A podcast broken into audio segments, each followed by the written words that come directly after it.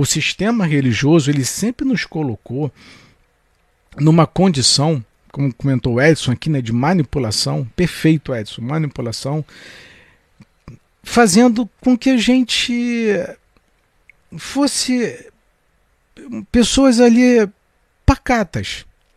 Pacatas. Por exemplo, quem não assistia uma missa a, aos domingos, lá na Igreja Católica Antiga, na época ali de Inquisição, ou até depois disso, era punido se você não assistisse à missa domingo. Eles, eles puniam, que era chamado de, de pelourinho. Né? Tem um nome lá da, da do bairro né, de, de Salvador, que é chamado de pelourinho. Pelourinho ele é um pedaço de tronco, ele é uma madeira, aonde ela fincava na, no meio da, de uma praça, normalmente na, em frente a uma igreja, e aqueles escravos que desobedecessem às ordens da igreja eram colocados no pelourinho e eram é, chicoteados, eram torturados, enfim. A própria igreja fazia isso. Aí o que, que acontecia no domingo seguinte? Todo mundo estava assistindo a missa. Então, essas punições impostas pela igreja, ela permeia até hoje. Por exemplo, um obreiro, quando desobedece uma ordem ou não cumpre uma ordem do seu pastor, de um bispo, ou seja lá de quem for, ah, o obreiro está de castigo, o diácono está de castigo, é, o presbítero está de castigo. Vem lá de trás da Igreja Católica quando castigava as pessoas que não assistiam à missa aos domingos que eram feitos pelos padres. É de lá que vem essas punições. Se você não sabia, vem de lá essas punições. A igreja, ao longo dos séculos, ela sempre trabalhou fazendo imposições de medo, como, por exemplo, você vai para o inferno. Você vai ser punido é, é, com, pro, ou como ou para o lago de fogo e enxofre.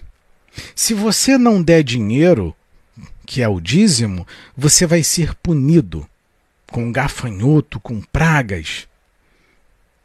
E é como eu gravei um vídeo falando o seguinte: é, infelizmente, muitos irmãos, eles, é, num ato de, é, de medo mesmo, tá? a maioria, em sua grande maioria, é, eles nunca conseguem entender o óbvio. Tá ali, tá na cara da pessoa. Eu falei isso para vocês em vídeo de um menos de um minuto vídeo. É, eu, o óbvio para essas pessoas nunca, nunca fará sentido. O óbvio não faz sentido. Por exemplo, é, uma das artimanhas utilizadas pelo sistema religioso para escravizar as pessoas e torná-las obedientes, é, principalmente no que diz respeito ao sentido financeiro, é, propriamente ao dízimo, é dizer o seguinte: se você não der o dízimo, Papai do céu vai se aborrecer e vai te atormentar. Você está roubando a Deus. Os caras têm coragem de dizer que nós, cristãos, somos ladrões. Você vai num culto e todo domingo, todos os dias, aliás, os caras te chamam de ladrão se você não der dinheiro para eles. O que, que você vai fazer? Não, calma aí, eu não sou ladrão. Eu vou dar dinheiro. Vocês nunca pararam para pensar nisso? Vocês sabem o que, que é isso? Tu ir para uma igreja, ou pelo menos aquilo que eles chamam de igreja, que é sistema religioso, igreja é completamente diferente. Repito, igreja é santa, pura, é noiva, é intocável, é perfeita, ela vai subir. Ninguém toca na igreja. Mas o sistema religioso ele é escravizador, manipulador, como comentou o amigo aqui. E eles dizem que você é ladrão.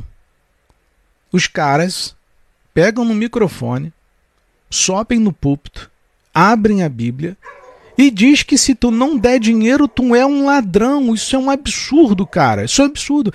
Isso não faz o menor sentido. Aí, o que eu falei com vocês, que a maioria das pessoas, elas nunca entendem o sentido do óbvio, porque não faz sentido. Aí você pega ali o contexto de Malaquias para explicar aquelas pessoas que dízimo não é dinheiro e que quem roubava eram os sacerdotes. Você explica o óbvio, mas aquilo não faz sentido. Você pega o significado da Santa Ceia, explica para a pessoa o óbvio, mas aquilo não faz sentido na cabeça delas. O Dom comentou aqui, a Malaquias usou essa palavra para os sacerdotes da época. Não estou falando, a gente está falando. Quem roubava a Deus eram os sacerdotes. Só que o sistema religioso, num ato de te manipular, manietar, de controlar a tua mente, eles dizem que você é que é o ladrão. Cara, pelo amor de Deus. Você aceitar ir para um templo para ser chamado de ladrão e achar que isso é normal é porque o óbvio não faz sentido para você. Não faz o menor sentido.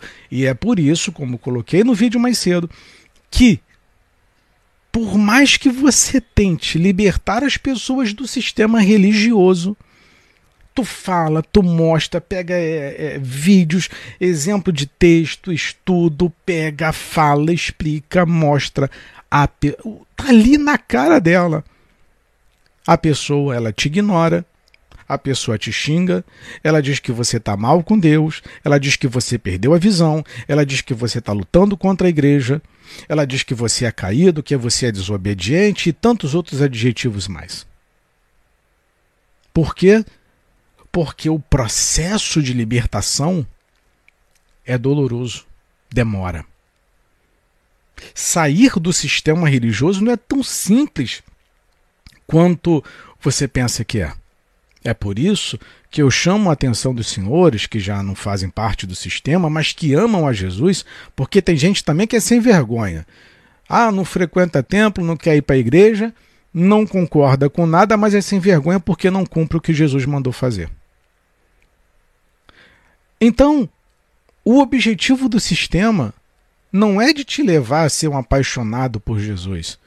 O objetivo do sistema religioso não é fazer com que você seja liberto. Não, o objetivo do sistema religioso é de te escravizar ainda mais.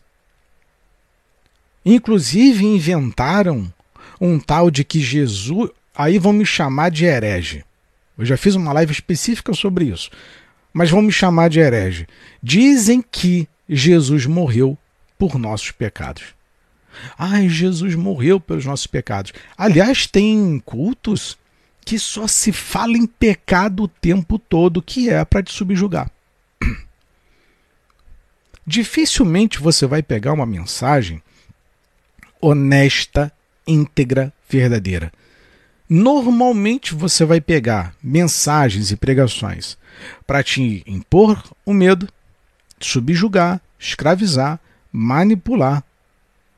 Ou são mensagens motivacionais através de coaches, que não são mais palestrantes, são, não são mais pastores, são coaches. Aí eles dizem: Jesus morreu pelo seu pecado. Jesus morreu pelos nossos pecados.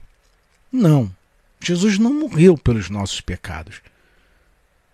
Porque Jesus, certa vez, ele havia perdoado os pecados de uma mulher, e ele disse o seguinte: vai não peques mais. Jesus cura um cego e fala que os pecados estão perdoados. Várias vezes isso acontece. Inúmeras vezes Jesus fala isso. Os teus pecados estão perdoados, vai e não peques mais.